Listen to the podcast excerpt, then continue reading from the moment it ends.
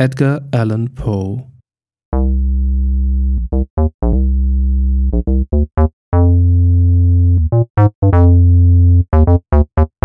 Der entwendete Brief.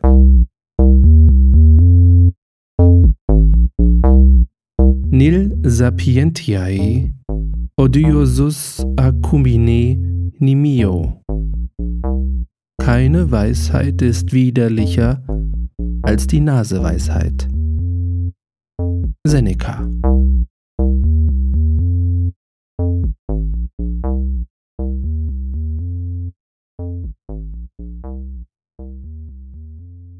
Es war in Paris an einem stürmischen Herbstabend.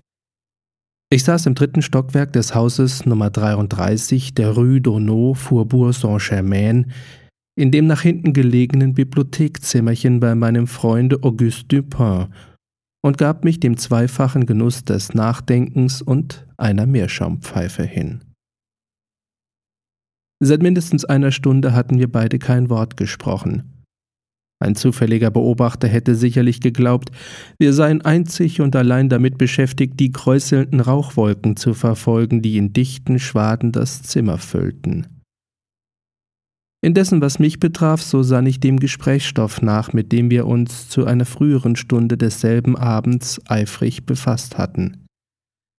Ich meine die Affäre aus der Rue Morgue und den geheimnisvollen Mordfall der Marie Rocher. Es erschien mir daher als ein wunderbares Zusammentreffen, dass plötzlich unser alter Bekannter Herr G., der Polizeipräfekt von Paris, ins Zimmer trat. Wir begrüßten ihn herzlich, denn wenn wir den Mann auch nicht eben achteten, so war er andererseits doch unterhaltend und wir hatten ihn seit Jahren nicht gesehen. Wir hatten im Dunkel gesessen und Dupin erhob sich nun, um die Lampe anzuzünden. Er unterließ es jedoch und setzte sich wieder hin, als G. sagte, er sei gekommen, uns um Rat zu fragen, oder vielmehr die Meinung meines Freundes zu hören in einer Amtsangelegenheit, die ihm schon viel Beschwerde gemacht habe. Wenn es eine Sache ist, die Nachdenken erfordert, bemerkte Dupin, indem er mit Anzünden des Dochtes innehielt, so ist es besser, wir prüfen sie im Dunkeln. Wieder so eine Ihrer sonderbaren Ansichten, sagte der Präfekt, der alles sonderbar nannte, was über sein Begriffsvermögen hinausging, und sich daher von einer Legion von Sonderbarkeiten umgeben sah. Sehr wahr, sagte Dupin, während er seinem Besuch eine Pfeife reichte und einen bequemen Sessel hinschob. Und um was für Schwierigkeiten handelt es sich diesmal? fragte ich. Hoffentlich nicht wieder eine Mordgeschichte. Oh nein, nichts dergleichen. In der Tat, die Sache ist an sich sehr einfach und ich bezweifle nicht, dass wir ganz gut allein damit fertig werden könnten. Aber dann dachte ich, der Fall würde Dupin interessieren, denn er ist höchst sonderbar. Einfach und sonderbar, sagte Dupin. Nun ja, und doch wieder keins von beiden. Es hat uns alle so verwirrt, dass die Geschichte so einfach ist und man ihr doch nicht beikommen kann. Vielleicht ist es gerade die Einfachheit der Sache, die Sie irreleitet, mein Freund. Was für ein Unsinn Sie reden, erwiderte der Präfekt lachend. Vielleicht ist das Geheimnis ein wenig zu klar, sagte Dupin. oh Himmel, welch verrückte Idee. Ein wenig zu Durchsichtig. brüllte unser Besucher aufs höchste belustigt. Oh Dupin, Sie werden noch an meinem Tode schuld sein. Was für eine Sache ist es nun aber eigentlich? fragte ich. Schön. Sie sollen es hören, erwiderte der Präfekt und tat einen langen, kräftigen und nachdenklichen Zug aus der Pfeife. Dann rückte er sich im Stuhl zurecht und begann. Ich will es Ihnen in kurzen Worten sagen, doch ehe ich anfange, muss ich Sie darauf aufmerksam machen, dass die Sache tiefstes Geheimnis ist und größte Diskretion verlangt und dass ich höchstwahrscheinlich meinen Posten verlieren würde, wenn es herauskäme, dass ich sie jemand erzählt habe. Fahren Sie fort, sagte ich. Oder auch nicht, sagte Dupin. Also gut. Ich wurde von sehr hoher Stelle benachrichtigt, dass ein Dokument von höchster Wichtigkeit aus den königlichen Gemächern entwendet worden sei. Die Person, die den Diebstahl ausführte, kennt man, das steht fest, denn sie wurde bei der Tat beobachtet. Man weiß ferner, dass sie noch im Besitze des Dokumentes ist. Woher weiß man das? fragte Dupin. Dies ergibt sich aus der Natur des Dokumentes selbst und daraus, dass gewisse Ergebnisse nicht eingetreten sind, die unausbleiblich erfolgen würden, wenn der Dieb das Papier aus den Händen gäbe. Das heißt, wenn er es so anwendete, wie er es im Grunde beabsichtigen muss. Seien Sie ein bisschen deutlicher, sagte ich. Schön, ich kann so weit gehen zu sagen, dass das Papier seinem gegenwärtigen Besitzer eine gewisse Macht verleiht an einer gewissen Stelle, wo diese Macht von ungeheurem Werte ist. Der Präfekt liebte es, sich diplomatisch auszudrücken. Ich verstehe noch immer nicht ganz, sagte Dupin. Nicht. Also, würde der Inhalt des Dokumentes einer dritten Person, die ich hier ungenannt lassen will, eröffnet, so würde das die Ehre einer sehr hochstehenden Persönlichkeit in ein schlechtes Licht setzen. Und dieser Umstand gibt dem Inhaber des Papiers ein Übergewicht über die erlauchte Person, deren Ruhe und Ehre dadurch gefährdet ist. Aber dieses Übergewicht, warf ich ein, würde nur dann bestehen, wenn der Dieb wüsste, dass der Bestohlene von dem Diebe Kenntnis hat. Wer aber könnte wagen? Der Dieb, sagte G., ist der Minister D., der alle Dinge wagt, ob sie einem Ehrenmanne nun anstehen oder nicht. Das Vorgehen des Diebes war ebenso sinnreich als kühn. Die hohe Persönlichkeit hatte das fragliche Dokument einen Brief, frei herausgesagt, bekommen, als sie sich allein im königlichen Boudoir befand. Während sie ihn las, wurde sie plötzlich durch den Eintritt einer anderen hohen Person gestört, der nämlich, vor der sie gerade diesen Brief geheim zu halten wünschte. Nach einem hastigen und vergeblichen Versuch, ihn in ein Schubfach zu werfen, war sie genötigt, ihn offen wie er war auf einen Tisch zu legen.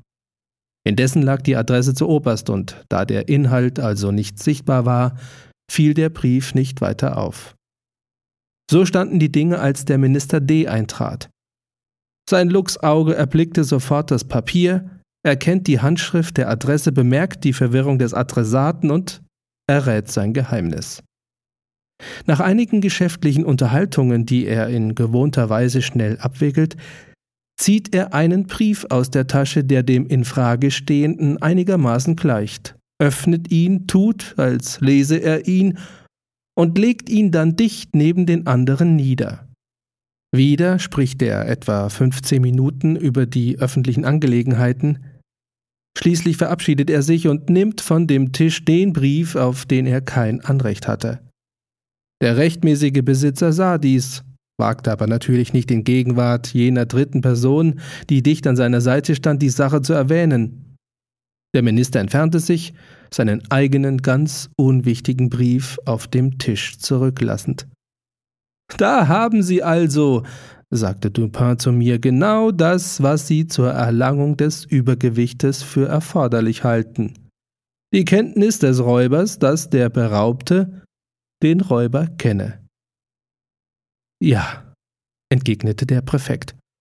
Und die derart erlangte Gewalt wird nun schon seit Monaten in gefährlichem Umfang zu politischen Zwecken ausgenützt. Die bestohlene Person erkennt mit jedem Tage mehr die Notwendigkeit, den Brief zurückzuerlangen. Das kann aber natürlich nicht offen geschehen. In ihrer Verzweiflung hat sie schließlich mir die Angelegenheit übertragen. Denn wie hätte sie nicht? Sagte Dupin und stieß eine gewaltige Rauchwolke aus einen scharfsinnigeren Vermittler wünschen oder auch nur vorstellen können. Sie schmeicheln, entgegnete der Präfekt, aber es ist möglich, dass eine solche Ansicht vorlag. Es ist, wie Sie selbst bemerkt haben, klar, sagte ich, dass der Brief noch in den Händen des Ministers ist. Denn dieser Besitz und nicht etwa irgendeine Anwendung des Briefes ist es, was Macht verleiht. Mit der Ausbeutung des Briefes ist die Macht dahin. Sehr wahr, sagte G. Und von dieser Überzeugung ging ich aus. Meine erste Sorge war, das Palais des Ministers gründlich zu durchsuchen. Die Schwierigkeit lag nun darin, dies ohne sein Wissen zu bewerkstelligen. Ich wurde nämlich von der Gefahr gewarnt, die daraus entstehen würde, wenn er unsere Absicht argwöhnte. Nun, sagte ich, Sie sind in solchen Nachforschungen ja durchaus bewandert. Die Pariser Polizei hat dergleichen schon oft vorgenommen. Ja, gewiss. Und darum verzweifle ich auch nicht.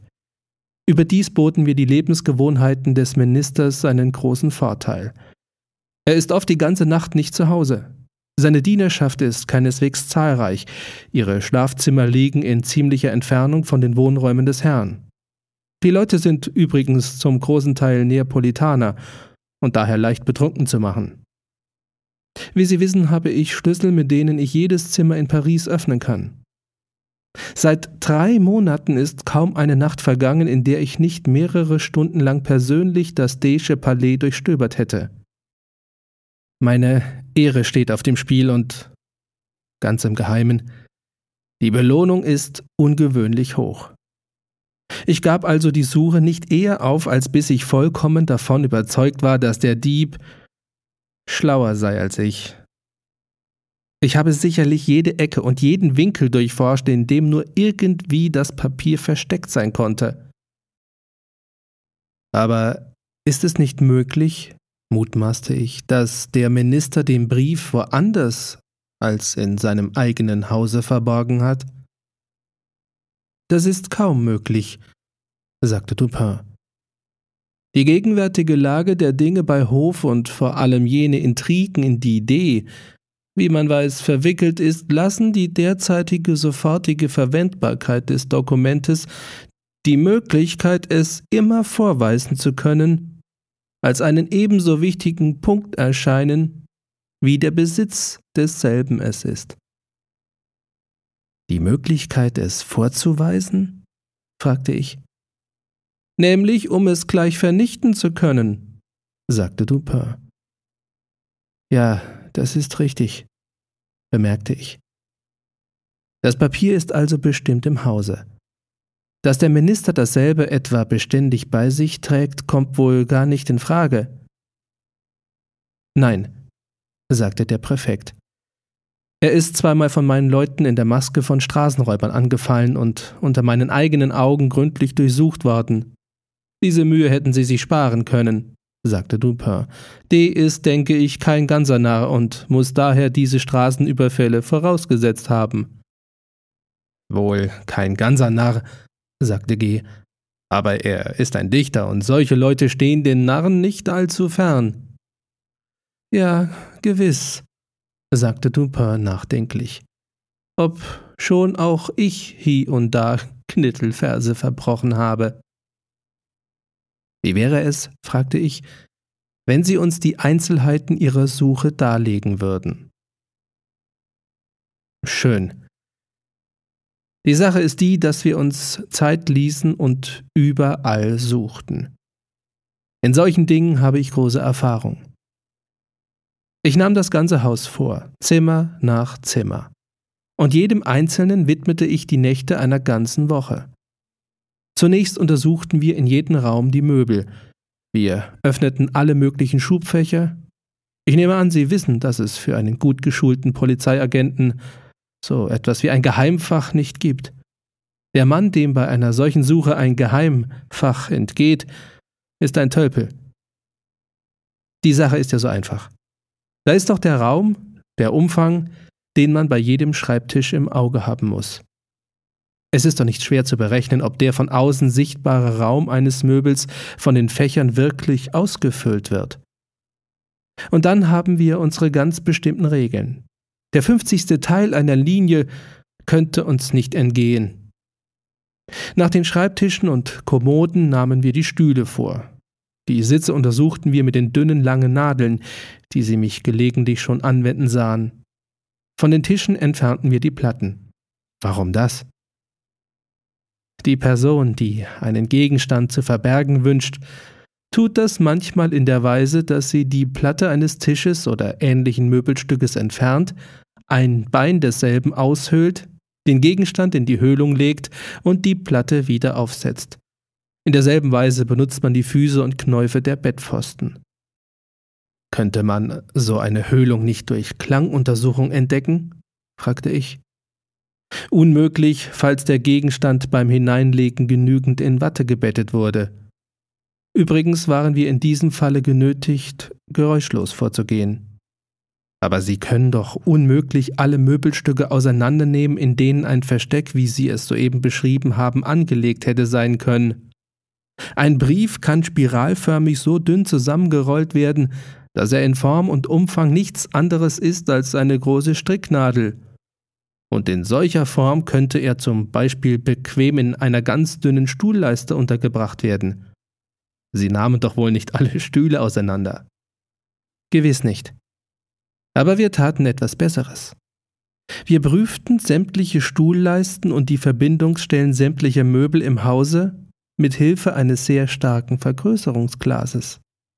Wäre irgendwo die geringste Spur einer jüngst vorgenommenen Veränderung gewesen, so hätten wir sie unfehlbar entdecken müssen.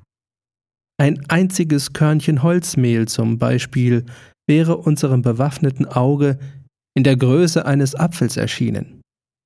Jede Verschiebung an den zusammengeleimten Stellen, ein ungewöhnliches Klaffen der Fugen hätte genügt, eine Entdeckung herbeizuführen. Ich nehme an, dass sie auch die Spiegel zwischen Rückwand und Glasplatte untersuchten, sowie die Betten und Leinentücher, Vorhänge und Teppiche? Natürlich. Und nachdem wir auf diese Weise jeden Einrichtungsgegenstand untersucht hatten, nahmen wir das Haus selbst in Angriff. Wir teilten sämtliche Wand- und Bodenflächen in Felder ein, die wir nummerierten, so dass keines übersehen werden konnte. Dann durchforschten wir jeden Quadratzoll des Hauses und der beiden Nachbarhäuser mit dem Mikroskop. Der beiden Nachbarhäuser, rief ich aus. Da hatten Sie aber eine ungeheure Arbeit. Das hatten wir auch. Aber die angebotene Belohnung ist ungemein hoch. Sie hatten auch die angrenzenden Bodenflächen mit eingeschlossen, die Höfe und so weiter? Höfe und Wege sind mit Ziegelsteinen gepflastert, sie machten uns verhältnismäßig geringe Mühe. Wir prüften das Moos zwischen den Steinen und fanden nichts Verdächtiges.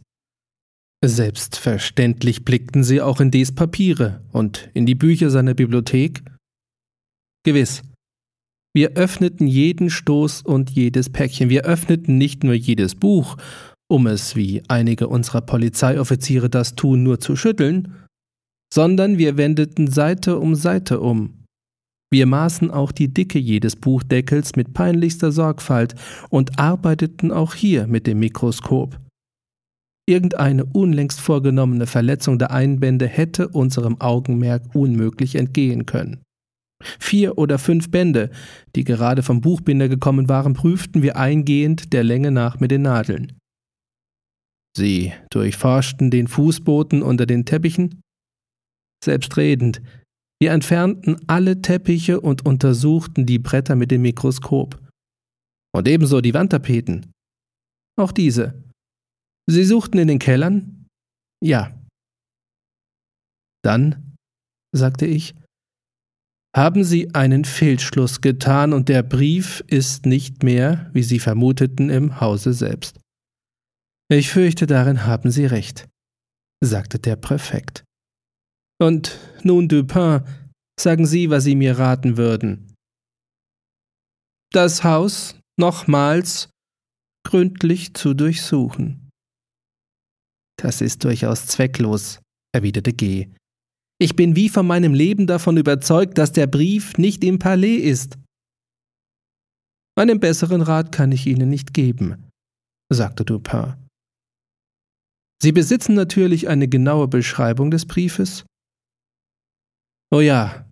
Und der Präfekt zog ein Notizbuch heraus und las eine genaue Beschreibung der inneren und namentlich der äußeren Beschaffenheit des vermissten Dokumentes vor. Bald nachdem er die Vorlesung beendet, verabschiedete er sich, niedergedrückter als ich ihn je vor dem gesehen. Etwa einen Monat später machte er uns wiederum einen Besuch und fand uns bei ziemlich derselben Beschäftigung wie damals. Er ließ sich einen Stuhl und eine Pfeife reichen und begann ein gleichgültiges Gespräch. Endlich sagte ich Nun geh, erzählen Sie doch, wie steht's mit dem entwendeten Brief? Ich glaube, Sie sind wohl doch zu der Überzeugung gekommen, dass es eine Unmöglichkeit ist, den Gesandten zu übertölpeln. Verflucht, ja. Ich habe Dupins Rat folgend noch einmal alles durchsucht. Doch alle Arbeit war umsonst, wie ich mir schon dachte. Wie groß, sagten Sie, ist die angebotene Belohnung? fragte Dupin. Nun, sehr groß, wirklich sehr groß. Ich möchte die genaue Summe nicht angeben. Aber eines kann ich sagen, ich selbst würde demjenigen, der mir den Brief verschaffte, sofort einen Scheck von 50.000 Francs ausstellen. Tatsache ist, dass der Fall von Tag zu Tag schlimmer, dringlicher wird und die Belohnung würde verdoppelt. Aber wenn sie auch verdreifacht würde, könnte ich doch nicht mehr tun, als ich getan habe. Ja, ich meine, geh, sagte Dupin gedehnt und tat ein paar kräftige Züge aus der Meerschaumpfeife. Sie haben noch nicht Ihr Äußerstes getan. Sie könnten noch etwas mehr tun, denke ich. Ha? Wie? Was meinen Sie denn? Nun, sagte Dupin genüsslich zwei Rauchwölkchen ausstoßend. Sie könnten zwei weitere Rauchwölkchen. Rad einholen. Wie? Drei schnelle Rauchwölkchen. Kennen Sie die Geschichte, die man von Abernethy erzählt? Nein. Zum Henker mit Abernethy. Gewiss. Zum Henker mit ihm. Aber da war einmal ein reicher Geizhals. Der wollte diesen Abernethy gern umsonst konsultieren. In dieser Absicht lud er ein paar Leute zu sich ein und erzählte während der Unterhaltung dem Arzt den Krankheitsfall einer gedachten Person. Nehmen wir an, sagte der Geizhals, die Symptome seien die und die, nun, Doktor, was würden Sie ihm wohl zu nehmen verordnet haben? Nehmen, sagte Abernethy. Ärztlichen Rat natürlich. Ja, sagte der Präfekt ein wenig betroffen. Ich bin ja ganz willig, Rat zu nehmen und dafür zu bezahlen. Ich würde wirklich demjenigen, der mir in der Sache helfen würde, 50.000 Francs geben. Nun, wenn es sich so verhält, sagte Dupin aus einem Schubfach ein Scheckbuch nehmend, können Sie mir die erwähnte Summe sofort hierher schreiben. Wenn Sie unterzeichnet haben, werde ich Ihnen den Brief aushändigen. Ich war aufs höchste verblüfft. Der Präfekt schien wie vom Blitz getroffen. Sprachlos, mit offenem Mund und aufgerissenen Augen starrte er Dupin an. Dann als er sich ein wenig erholt hatte, nahm er eine Feder und unter mehrfachen Pausen und fragenden Blicken füllte er das Formular auf die Summe von 50.000 Francs aus, unterzeichnete es und reichte es meinem Freund über den Tisch. Dieser prüfte es sorgsam und legte es in seine Brieftasche. Dann schloss er ein Schreibpult auf, entnahm ihm einen Brief und reichte ihm dem Präfekten. Der Beamte ergriff ihn, halb berauscht vor Freude, öffnete ihn mit zitternder Hand, warf einen schnellen Blick auf die Zeilen, suchte hastend und taumelnd die Tür und eilte ohne Abschied davon. Seit Dupin ihn aufgefordert, den Scheck auszufüllen, hatte er kein Wort mehr gesprochen. Als er gegangen war, gab mein Freund mir Aufklärung. Die Pariser Polizei, sagte er, ist in ihrer Weise sehr geschickt. Sie ist ausdauernd, pfiffig und scharfsinnig und in all den Dingen bewandert, die ihre Pflichten ihr auferlegen. Als darum G. uns auseinandersetzte, in welcher Weise er die Durchsuchung des Gesandtschaftspalais vorgenommen, war ich ganz davon überzeugt, dass er gründliche Arbeit getan hatte, soweit sein Arbeitsfeld eben reichte. Soweit sein Arbeitsfeld reichte? fragte ich. Ja, sagte Dupin. Die angewandten Maßnahmen waren nicht nur in ihrer Art die besten, sondern auch auf das vollkommenste ausgeführt. Wäre der Brief im Bereich ihrer Suche niedergelegt gewesen, so hätten diese Leute ihn zweifellos gefunden. ich lachte. Es schien ihm aber mit dem, was er sagte, ernst zu sein. Die Maßnahmen, fuhr er fort, waren also in ihrer Weise sehr gut.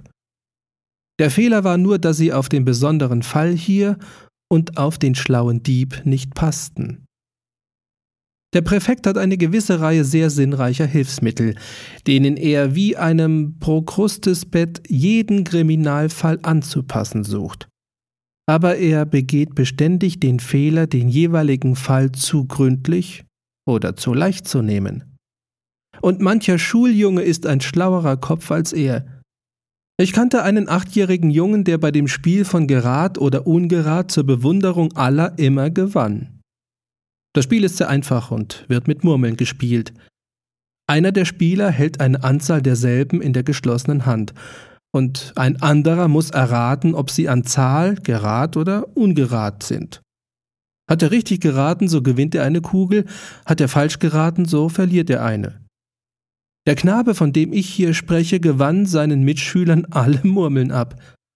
Natürlich hatte er sich ein bestimmtes System gebildet, und das bestand in klugem Beobachten und in der Berechnung der Scharfsinnigkeit seines jeweiligen Gegners. Nehmen wir zum Beispiel an, sein Gegner sei ein rechter Einfallspinsel und fragt die geschlossenen Hände hinhaltend, gerad oder ungerad? Und der Junge antwortet, ungerad und verliert. Beim nächsten Mal aber gewinnt er. Denn inzwischen hat er sich gesagt, der Tropf hat beim ersten Mal eine gerade Zahl in der Hand und seine Pfiffigkeit reicht sicherlich nur hin, jetzt eine ungerade zu haben. Ich werde darum ungerad sagen. Er tut es und gewinnt. Bei einem etwas schlaueren Einfallspinsel als dieser erste gewesen, würde er folgenden Schluss gezogen haben. Er hat gehört, dass ich beim ersten Mal ungerad gesagt habe. Sein erster Einfall wäre natürlich genau wie bei dem anderen mit gerad oder ungerad abzuwechseln. Dann wird ihm aber gleich der Gedanke kommen, dass dies zu einfach ist, und er wird sich dahin entscheiden, wie beim ersten Mal eine gerade Zahl zu wählen. Ich werde also gerad sagen. Er tut es und gewinnt. Worin besteht nun eigentlich die Methode der Schlussfolgerung bei diesem Schuljungen? Von dem seine Kameraden sagen, dass er einfach Glück habe.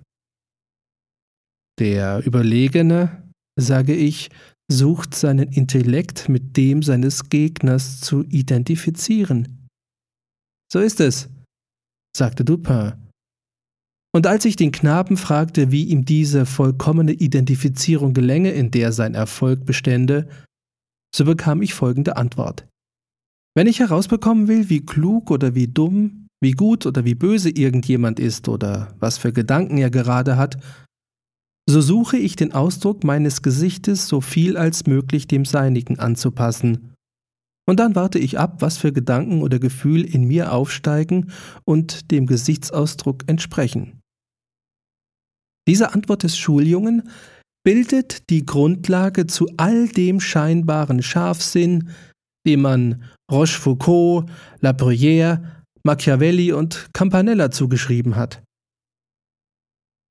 Wenn ich Sie richtig verstehe, sagte ich, so hängt die Identifizierung des Intellektes des Schlussfolgernden mit dem seines Gegners davon ab, wie scharf ersterer den Intellekt seines Gegners abzuschätzen vermag. Ja, ihr praktischer Wert hängt durchaus davon ab, erwiderte Dupin. Und eben aus Mangel an diesem Identifizierungsvermögen gehen der Präfekt und seine Kohorte so häufig fehl, und ferner auch, weil sie die Höhe des jeweiligen Intellekts, mit dem sie zu tun haben, falsch oder gar nicht abzuschätzen vermögen. Sie rechnen immer nur mit ihrem eigenen Scharfsinn, und wenn sie etwas Verborgenes suchen, so denken sie immer nur daran, wie sie selbst es versteckt haben würden. Sie haben mir so ziemlich recht, wenn sie ihre eigene Erfindungsgabe für die große Masse als maßgebend erachten. Wenn aber der Scharfsinn des verbrecherischen Individuums sich in seinem Grundwesen von ihrem eigenen unterscheidet, so entgeht der Verbrecher ihnen natürlich.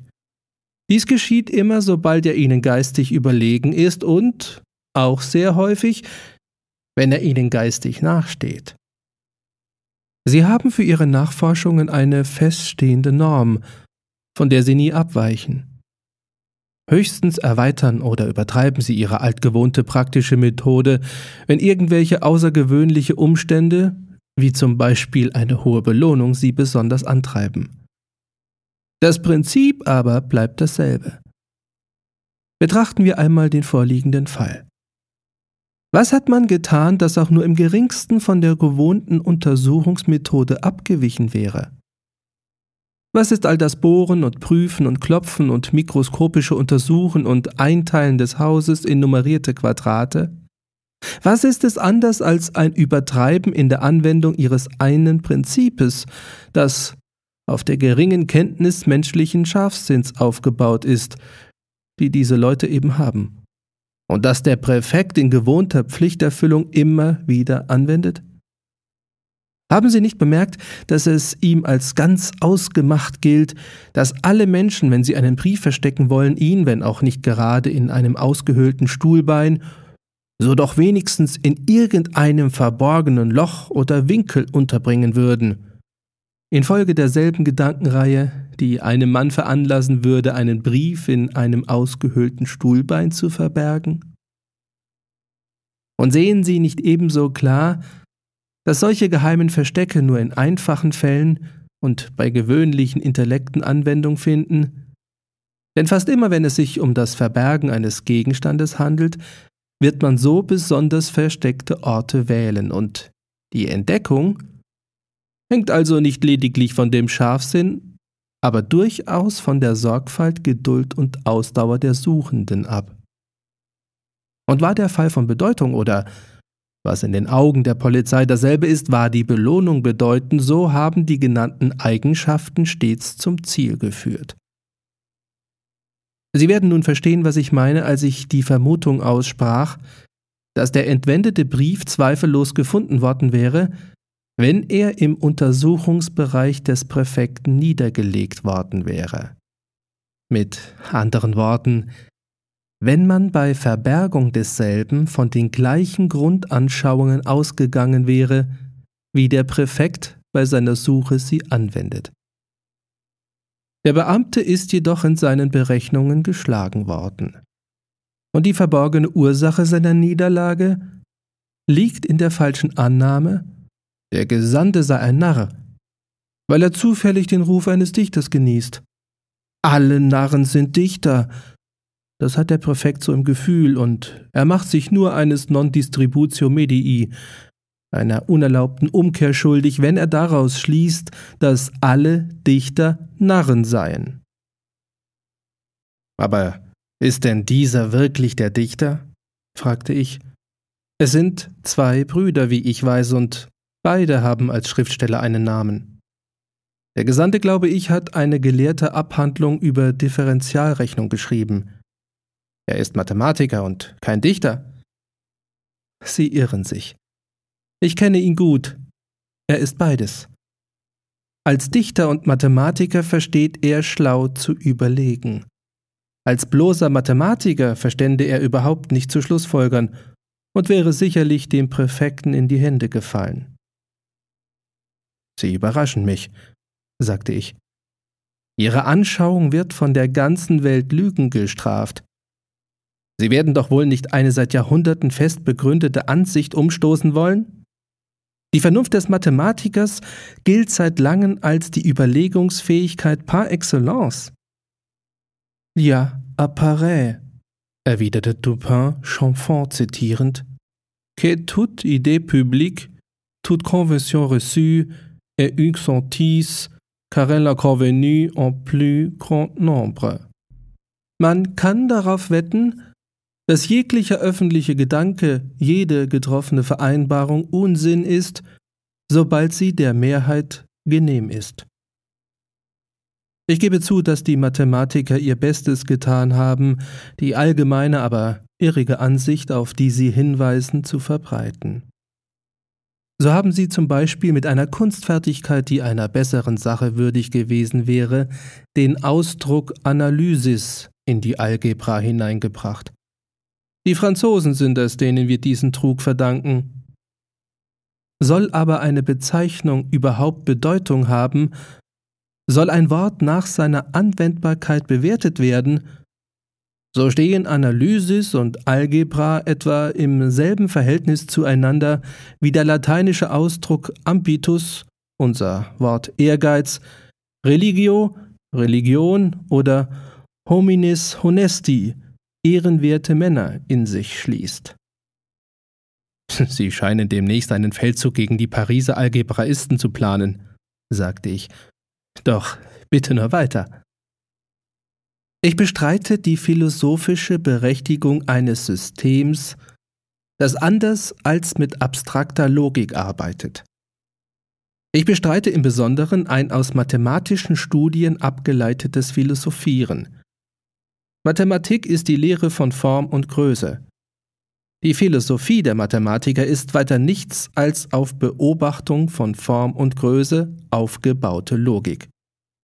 Der große Irrtum liegt in der Annahme, dass die Wahrheiten dessen, was man reine Algebra nennt, abstrakte oder allgemeine Wahrheiten seien. Und dieser Irrtum ist so ungeheuer, dass ich es gar nicht begreifen kann, wie man ihm so allgemein verfallen konnte. Mathematische Axiome sind keine Axiome von allgemeingültiger Wahrheit. Was relativ wahr ist, also in Beziehung auf Form und Größe, ist zum Beispiel durchaus falsch in moralischer Hinsicht. In der Morallehre ist es meistenteils unwahr, dass diese zusammengefassten Einzelteile dem Ganzen entsprechen. Auch in der Chemie ist das Axiom nicht anwendbar, ebenso wenig in der Lehre von der Bewegung. Denn zwei Bewegungen, jede von einem gegebenen Wert, haben nicht notwendigerweise einen Wert, wenn sie gemäß ihrer Einzelwerte zu einer Summe vereinigt werden. Es gibt zahlreiche andere mathematische Wahrheiten, die nur innerhalb ihrer relativen Grenzen Wahrheiten darstellen. Aber der Mathematiker schließt aus Gewohnheit nach seinen begrenzten Wahrheiten, als ob sie von einer absoluten allgemeinen Anwendbarkeit wären, wie man dies in der Tat allgemein annimmt. Briand erwähnte in seiner geistesvollen Mythologie eine ähnliche Quelle des Irrtums, indem er sagte, Obgleich die Fabeln der Heiden nicht geglaubt werden, vergisst man sie doch immer wieder und zieht Folgerungen aus ihnen, als ob sie bestehende Wirklichkeiten wären. Bei den Algebraisten nun, die selber Heiden sind, werden die Heidenfabeln geglaubt und die Folgerungen gezogen, nicht so sehr aus Gedankenlosigkeit als vielmehr aus einer erklärlichen Geistesverwirrung. Kurz, ich bin noch nie einem reinen Mathematiker begegnet, dem man über seine Quadratwurzeln hinaus irgendwie hätte trauen können, oder einem, der es nicht im stillen als Glaubenssache betrachtet hätte, dass 2x plus px unbedingt und unwiderleglich gleich Q sei. Bitte machen Sie die Probe und sagen Sie einem dieser Herren, Sie glaubten, dass Fälle vorkommen könnten, wo 2x plus px nicht ganz gleich Q sei. Ich möchte Ihnen raten, schleunigst Reis auszunehmen, sobald er verstanden hat, was Sie eigentlich meinen. Denn zweifellos wird er versuchen, Sie niederzuhauen. Ich will damit sagen, fuhr Dupin fort, während ich über seine letzten Betrachtungen fröhlich lachte, dass der Präfekt nicht nötig gehabt hätte, mir diesen Scheck auszustellen, wenn der Gesandte nichts als Mathematiker gewesen wäre. Ich kannte ihn jedoch als Mathematiker und Dichter, und meine Maßnahmen richteten sich nach seinen Fähigkeiten unter besonderer Berücksichtigung der gegebenen Verhältnisse. Ich wusste auch, dass er ein Hofmann und kühner Intrigant war. Ich folgerte, dass solch ein Mensch mit den üblichen polizeilichen Maßnahmen gut vertraut sein müsse. Er musste, und die Ereignisse haben dies bewiesen, die fingierten Raubanfälle vorausahnen. Er musste, so überlegte ich weiter, die geheimen Haussuchungen vorausgesehen haben. Seine häufige nächtliche Abwesenheit, die der Präfekt so freudig als unerwartete Glücksfälle begrüßte, erachte ich lediglich als List, um der Polizei Gelegenheit zu gründlichen Nachforschungen zu geben und ihr möglichst schnell die Überzeugung beizubringen, zu der G ja tatsächlich auch schließlich gelangte, dass der Brief sich nicht im Hause befinden könne. Ich fühlte auch, dass die ganze Gedankenreihe, die ich Ihnen soeben mit einiger Mühe entwickelte, nämlich das unveränderte Prinzip, nach dem die Polizei ihre Maßnahmen bei der Suche nach versteckten Dingen richtet, ich fühlte, dass dieser ganze Ideengang notwendigerweise auch dem Gesandten kommen musste und dass er ihn zwingend dahin führen würde, all die gewöhnlichen Versteckplätze zu vermeiden. Dieser Mann, sagte ich mir, konnte unmöglich so beschränkt sein, sich nicht selbst vor Augen zu halten, dass die allerverborgensten Winkel seines Palais den Nachforschungen, dem Bohren und Mikroskopen des Präfekten so offen darliegen würden wie seine unverschlossenen Wohnräume. Kurzum, ich erkannte, dass er ganz selbstverständlich zu den allereinfachsten Maßnahmen gedrängt werden musste, falls er sie nicht schon freiwillig gewählt haben sollte. Sie werden sich vielleicht erinnern, in welch ein Gelächter der Präfekt ausbrach, als ich bei unserer ersten Unterredung die Mutmaßung äußerte, dass dies Geheimnis ihm vielleicht darum so viel Arbeit mache, weil es so gar nicht verwickelt sei. Ja, sagte ich, ich erinnere mich noch gut seines Heiterkeitsausbruches. Ich dachte wirklich, er würde noch in Krämpfe fallen. Die materielle Welt, fuhr Dupin fort, hat strenge Analogien mit der immateriellen Welt. Und darum hat das rhetorische Dogma, dass eine Metapher oder ein Gleichnis geeignet sein soll, ein Argument zu erhärten oder eine Beschreibung zu verschönern, einen Schimmer von Wahrheit. So scheint zum Beispiel das Prinzip der Vis inertiae, des Beharrungsvermögens, in Physik und Metaphysik identisch zu sein. Wenn die Physik behauptet, dass ein großer Körper schwerer in Bewegung zu setzen ist als ein kleiner und dass eine nachhaltige Geschwindigkeit zu dieser Schwierigkeit in entsprechendem Verhältnis steht, so sagt sie keine größere Wahrheit als die Metaphysik, wenn sie folgenden Satz aufstellt, dass stärkere Intellekte also solche, die fester und in ihren Regungen reicher sind als solche schwächeren Grades, dennoch weniger leicht beweglich, vielmehr leichter verwirrt und in ihren ersten Schritten zögernder sind. Ferner haben Sie jemals beobachtet, welche Art von Schildern an den Kaufmannsläden am meisten Aufmerksamkeit auf sich lenken? Ich habe nie darüber nachgedacht, sagte ich. Es gibt ein Rätselspiel, sprach Dupin weiter, das auf einer Landkarte gespielt wird. Die eine Partei verlangt von der anderen, dass sie ein gegebenes Wort finde, den Namen einer Stadt, eines Flusses, einer Provinz, eines Staates, irgendein Wort, das in dem Durcheinander von Benennungen auf der Karte zu finden ist. Ein Neuling in diesem Spiel sucht gewöhnlich seine Gegner dadurch zu verwirren, dass er ihnen Namen von allerkleinster Schrift zu suchen gibt. Der Erfahrene aber wählt solche Worte, die in großen Lettern von einem Ende der Karte zum anderen laufen. Diese entgehen gleich den übergroßen Plakaten und Schilderaufschriften in den Straßen der Beobachtung infolge ihrer übertriebenen großen Sichtbarkeit. Und dieses physische Übersehen ist genau analog der Unachtsamkeit, mit der der Intellekt jene Erwägungen unbeachtet lässt, die zu aufdringlich und zu naheliegend selbstverständlich sind. Doch das ist eine Sache, scheint mir, die für das Begriffsvermögen des Präfekten zu hoch oder zu niedrig ist. Er hielt es nie für wahrscheinlich oder für möglich, dass der Gesandte den Brief aller Welt vor die Nase gelegt hätte, um eben auf diese Weise alle Welt von der Entdeckung fernzuhalten.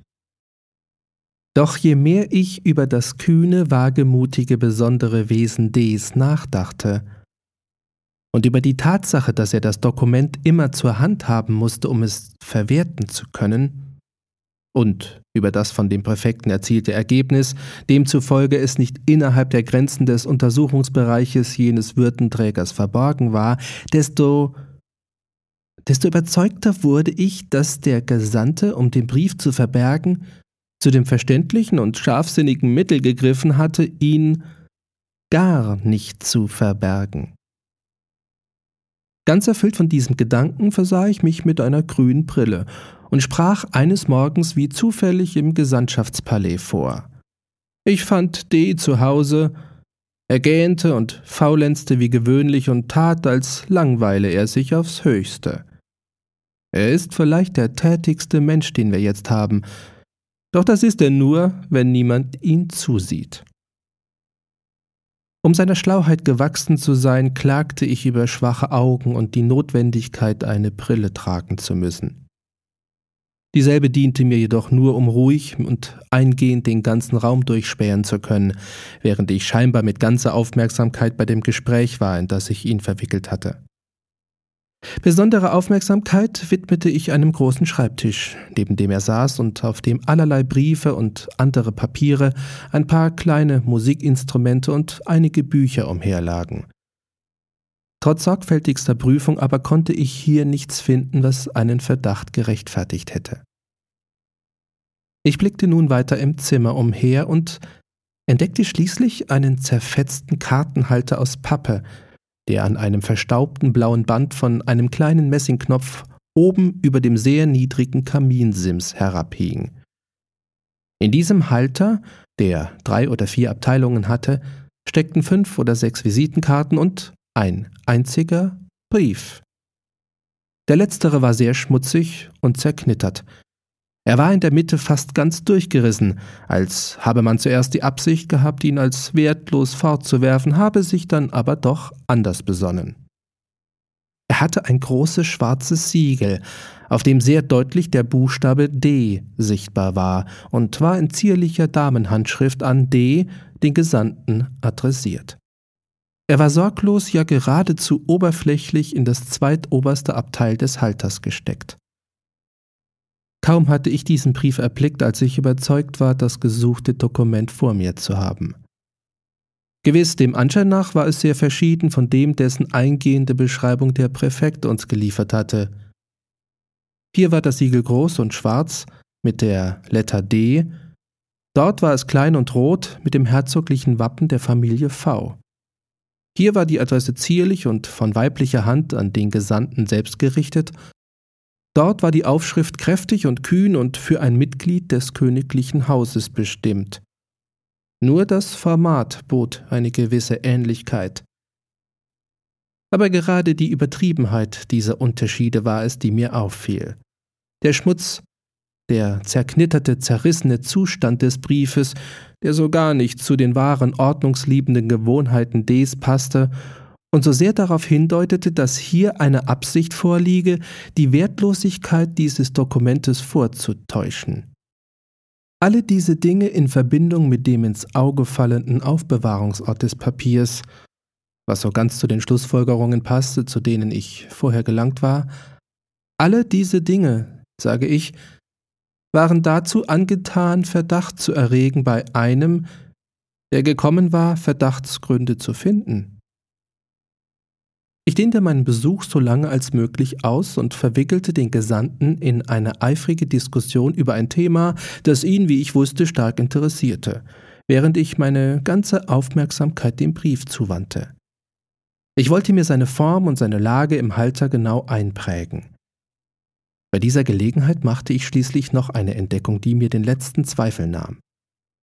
Die Ränder des Papiers waren kräftiger umgebrochen als nötig erschien. Der Bruch sah aus, als habe man ein steifes Papier, das kräftig zusammengefaltet gewesen, geöffnet und unter Benutzung der alten Kniffalten nach der anderen Seite umgebrochen. Diese Wahrnehmung genügte. Es war mir klar, dass man den Brief wie einen Handschuh umgewendet, in seine ursprüngliche Form zurückgefaltet und mit einem neuen Siegel versehen hatte. Ich verabschiedete mich von dem Gesandten und entfernte mich. Eine goldene Schnupftabakdose ließ sich auf dem Tisch zurück. Am anderen Morgen sprach ich vor, um die vergessene Dose zu holen. Und wir waren bald wieder in das interessante Gesprächsthema verwickelt, das uns am Tage vorher so eifrig beschäftigt hatte. Plötzlich aber ertönte gerade unter den Fenstern des Gesandtschaftspalais ein Pistolenschuss, gefolgt von den Angstschreien und lärmenden Ausrufen einer erregten Menge. D eilte an ein Fenster, riss es auf und blickte hinaus. Inzwischen trat ich zu dem Kartenhalter, nahm den Brief, steckte ihn in die Tasche und ersetzte ihn durch ein Faksimile, was sein äußeres Aussehen anlangt, das ich zu Hause sorgsam hergestellt. Die Chiffre Ds hatte ich mit Hilfe eines aus Brot geformten Siegels leicht nachahmen können. Die Ruhestörung auf der Straße war durch das verrückte Gebaren eines Mannes verursacht worden. Er hatte in eine Gruppe von Weibern und Kindern einen Flintenschuss abgegeben.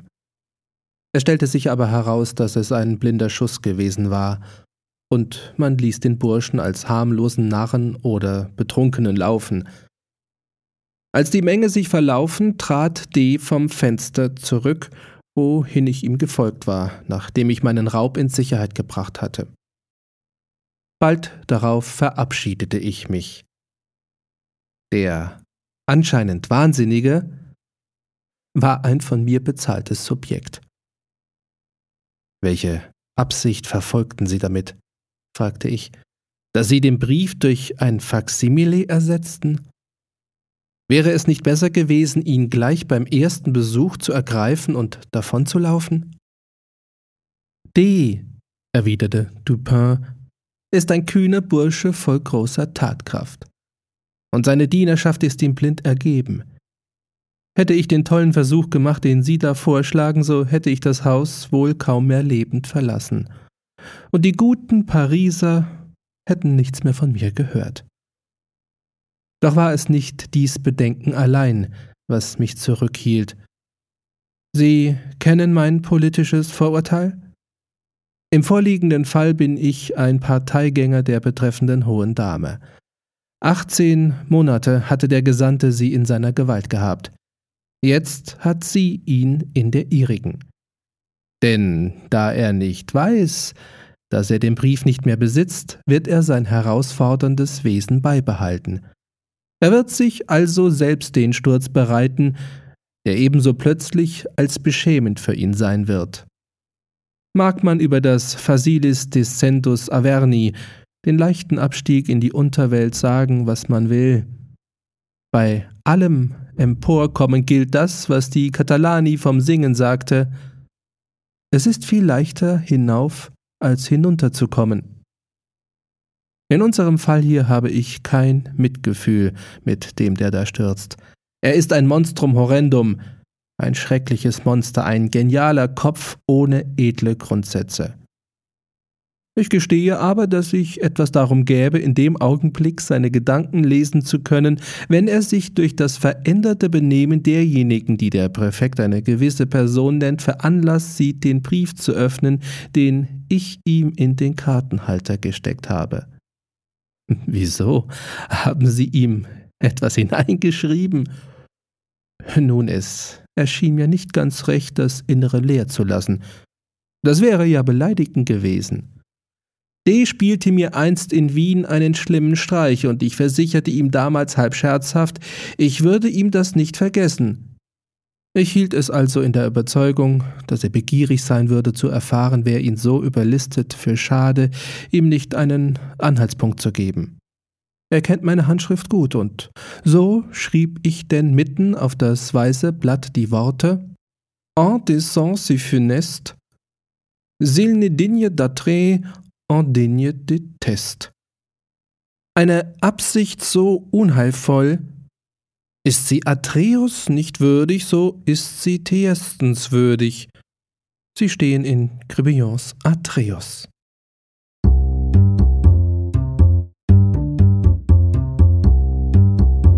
Mhm. Eine schöne Geschichte wieder mal von Herrn Edgar Allan Poe. Wenn Sie noch mehr Lust haben auf Gesprochenes von uns, empfehle ich Ihnen unseren neuen Roman Der Ochsenkrieg von Ludwig Ganghofer. Er spielt zu Anfang des 15. Jahrhunderts in dem bayerischen und Berchtesgaden ein wunderbarer Roman mit viel Lebensweisheit, Gleichnissen, Liebe, Verrat, Treue, alles, was so dazugehört, auch Kampf und Krieg. Man braucht ein bisschen, bis man reinkommt, aber mir hat es gut gefallen und ich war überrascht von dem Buch. Würde mich freuen, wenn Sie mal reinhören würden. Sollten Sie Lust haben, eines von unseren Podcasts zu bewerten, würde ich mich sehr freuen. Ich bedanke mich für Ihr Zuhören und wünsche einen wunderbaren Tag. Bis zum nächsten Mal.